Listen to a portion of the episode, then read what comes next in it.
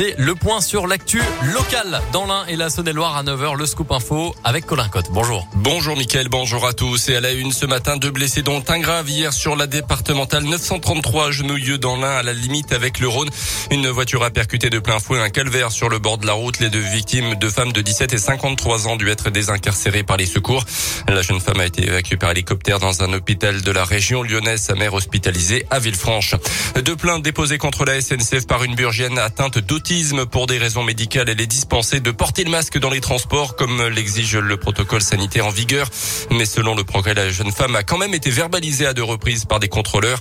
Un fait qui remonte d'abord au mois de septembre dernier à Paris en gare de Lyon. Sur ordre de l'agent, elle a même dû passer le trajet jusqu'à Bourg-en-Bresse entre deux wagons avant de pouvoir déposer plainte. Une deuxième plainte après une première affaire du même type. C'était en octobre 2020.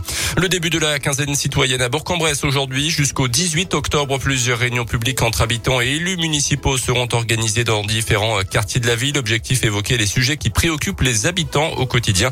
Et ça commence dès ce soir à 18h30 à l'école Charles Perrault pour les secteurs Grand Chel, Cimetière et Alimentec.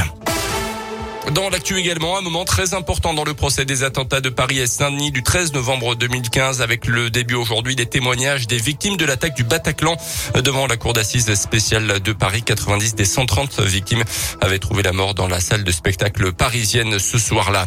La réaction du pape après la publication hier du rapport fracassant concernant les abus sexuels dans l'église française.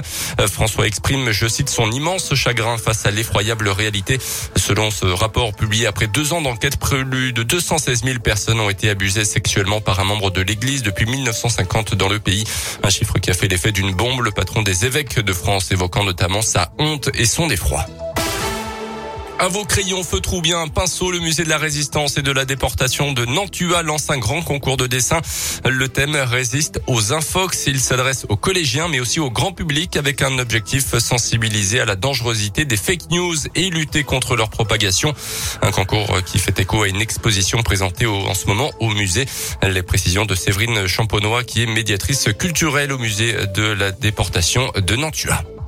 Ce concours, il s'inscrit dans le prolongement de l'exposition Tient ta langue que nous présentons actuellement au musée, qui est une exposition de dessins de soldats réalisés entre fin 39 et début 40, dessins qui eux-mêmes ont été réalisés dans le cadre d'un concours organisé par l'état-major français pour alerter les soldats sur les dangers de l'indiscrétion aux armées. Et donc on a souhaité reprendre l'idée du concours, mais actualiser la, thématique en proposant donc ce concours sur le thème Résiste aux infox. Bien sûr, l'actualité nous a démontré qu'on était vraiment au cœur de ce qui se passe en ce moment. Voilà, l'idée c'est de réaliser un dessin qui justement alerte la population sur les dangers de la désinformation. Et vous pouvez envoyer vos dessins jusqu'au 16 octobre par courrier ou bien par mail. Notez qu'il y a deux catégories, scolaire et grand public.